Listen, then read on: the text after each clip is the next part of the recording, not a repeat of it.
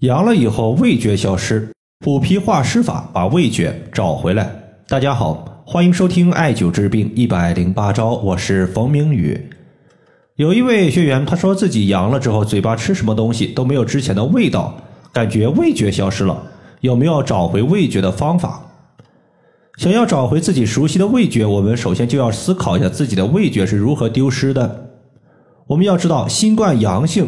它是肺炎的一种病毒入侵，主要的一个脏器就在我们的肺。从五行的属性上来说的话，肺是五行属金的，脾是五行属土的，土生金，所以脾是肺的母亲。中医呢有母病及子以及子病及母的一个说法。肺金它一直是处于抵抗外邪入侵的第一道防线，而脾土呢作为肺金的母亲，就是肺金的一个大后方。肯定呢，也是在抵御外邪入侵的过程中出了大把子力气的。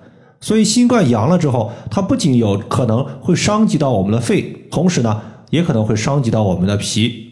有的时候呢，可能说伤及不太好，可以用累及，呃，来进行叙述，就是劳累过度的意思。在《黄帝内经·脉度篇》中，它记载了这样一句话：说脾气通于口，脾和则口能知五谷。心气通于舌，心和则舌能知五味。所以说，心脾的功能它决定着我们的味觉是否正常。针对此类情况呢，我重点说三个点。第一点呢，就是健脾。健脾呢，我们分成两个方面来说。脾它分担了阳了之后病毒的一部分火力，所以转阴之后，我们就必须健脾醒脾，使我们脾的功能恢复正常。在这里，第一点。大家不能去吃一些肥甘厚味的食物。我就发现有一些患者，他自己呢，发觉自己嘴巴没味，就呢故意找刺激，吃一些重口味的食物，肥腻的、油腻的、油炸的、甜腻的食物，想要依靠重口味的刺激去刺激我们的味蕾，让我们的味觉恢复正常。这种操作，它极有可能会适得其反，因为肥甘厚味的重口味食物，它不容易被我们的脾胃所消化。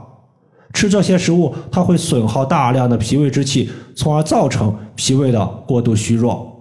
脾胃一旦处于过度虚弱状态，这个时候你想要恢复味觉就会比较慢。这是第一个。第二点呢，我们在调节健脾这个问题的时候，要分清楚寒热关系。最近几天呢，第一波阳性的感染患者也逐步恢复正常了。在和一些患者聊天的过程中，我也看到了一些部分的舌苔，发现呢。脾胃功能失调，它也有寒热之分。如果说舌头从镜子上一看，整体呢白腻偏白，多半呢属于是脾虚湿气重。这时候我们重点艾灸的穴位就放在健脾祛湿的穴位上面，比如说中脘穴、阴陵泉穴，因为中脘穴可以促进脾胃的消化，阴陵泉穴可以健脾胃、去湿气、打通水道，使体内的水湿之气外排。在食物方面呢，你像炒薏仁、淮山药、芡实、煮粥都是非常不错的选择。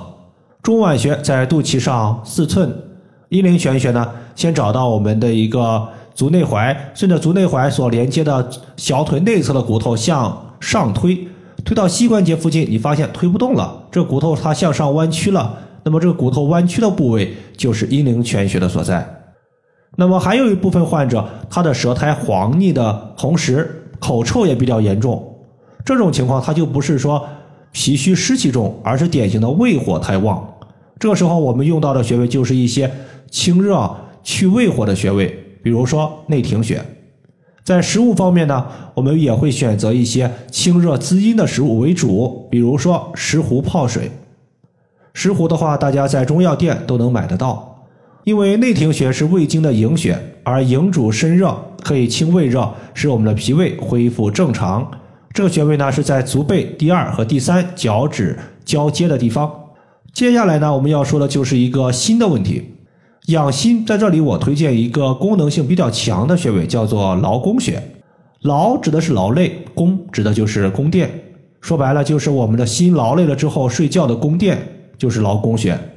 也就是劳宫穴，我们通过按揉、艾灸或者说其他的刺激方法，它能够恢复心神、恢复精力。同时，如果心火过旺，患者出现遇事爱着急、口舌生疮、口腔溃疡这一系列问题，我们可以手指掐按劳宫穴，能够清降心火，安稳心神。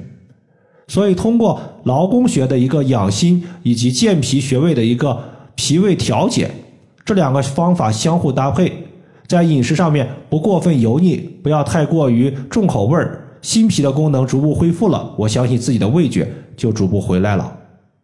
劳宫穴呢非常好找，当我们微握拳的时候，中指的指尖在手掌心所对的位置就是劳宫穴的所在。以上的话就是我们今天针对阳了之后味觉消失，它的调治方法就和大家分享这么多。如果大家还有所不明白的，可以关注我的公众账号“冯明宇艾灸”，姓冯的冯，名字的名，下雨的雨。感谢大家的收听，我们下期节目再见。